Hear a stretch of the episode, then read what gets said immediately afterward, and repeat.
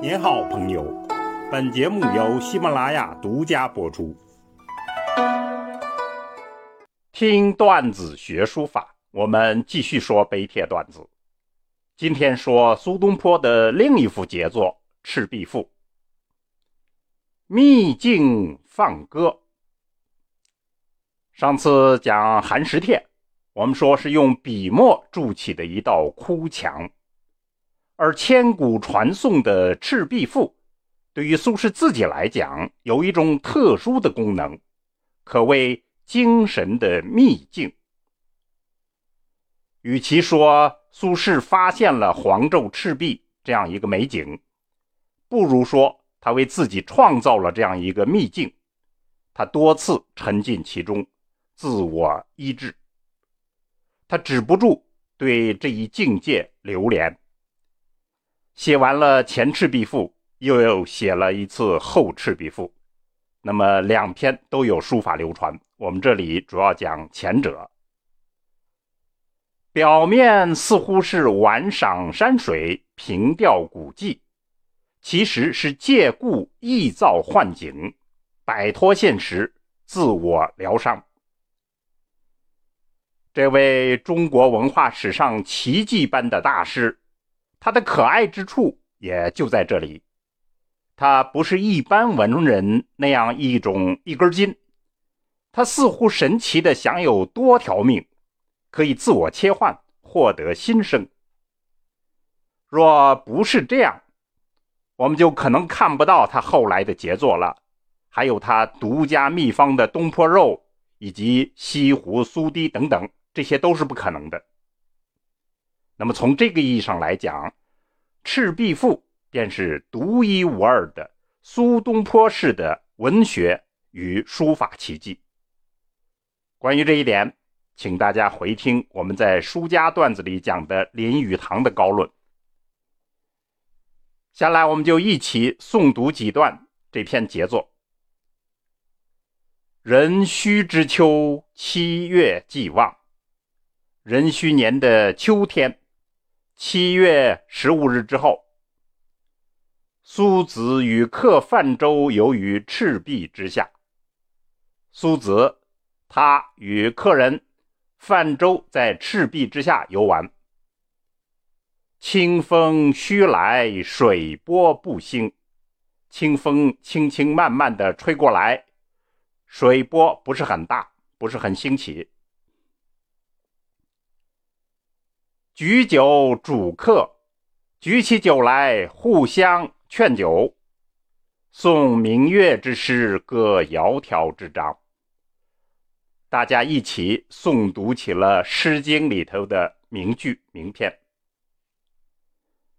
这一篇是赋，苏轼写出了散文味道，所以历来就称之以文为赋，简洁入题。进入美景的欣赏，继而就陶醉起来。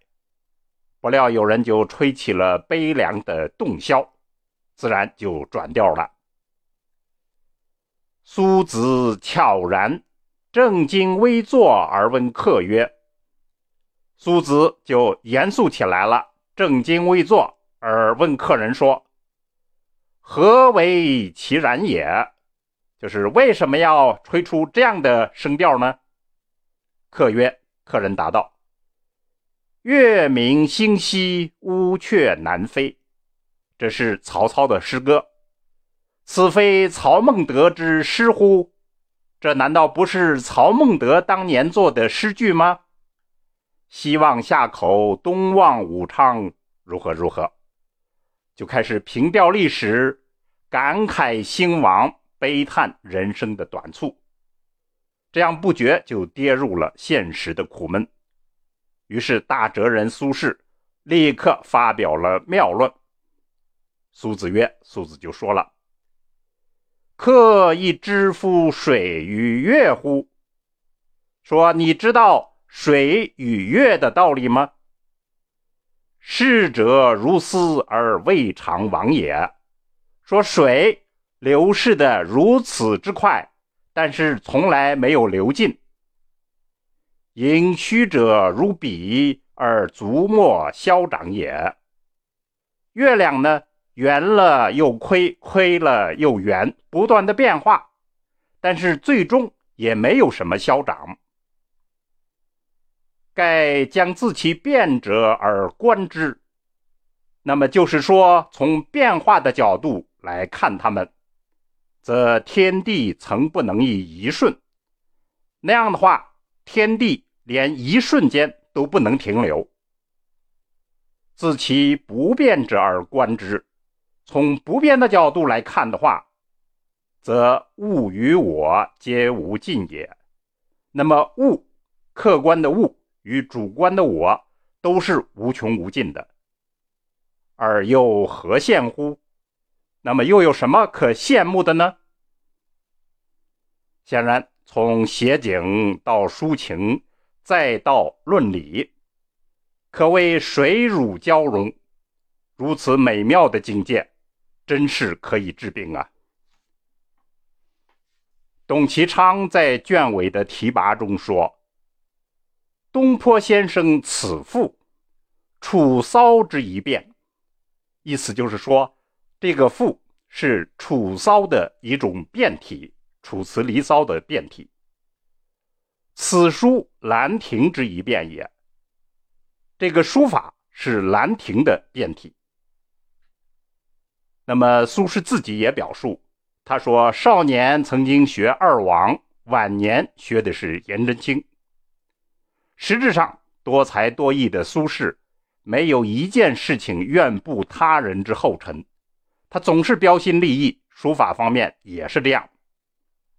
那么他创造的这种风格被称为苏体。这篇《前赤壁赋》以楷书的笔法写行书，所以称行楷书。作为上艺书风的领袖，他的胸襟、学识。以及书写的创造力是无人可比，而书写他自己写的赋，自然又是烹小鲜一般，小菜一碟。那么欣赏这样的书法，可以看出主客问答中主人的人格与胸怀，还可以体味“白露横江，水光接天”的月夜空灵。更有物与我皆无尽也的哲思之深刻，也包括如怨如慕、如泣如诉的洞箫声中悠远的悲凉。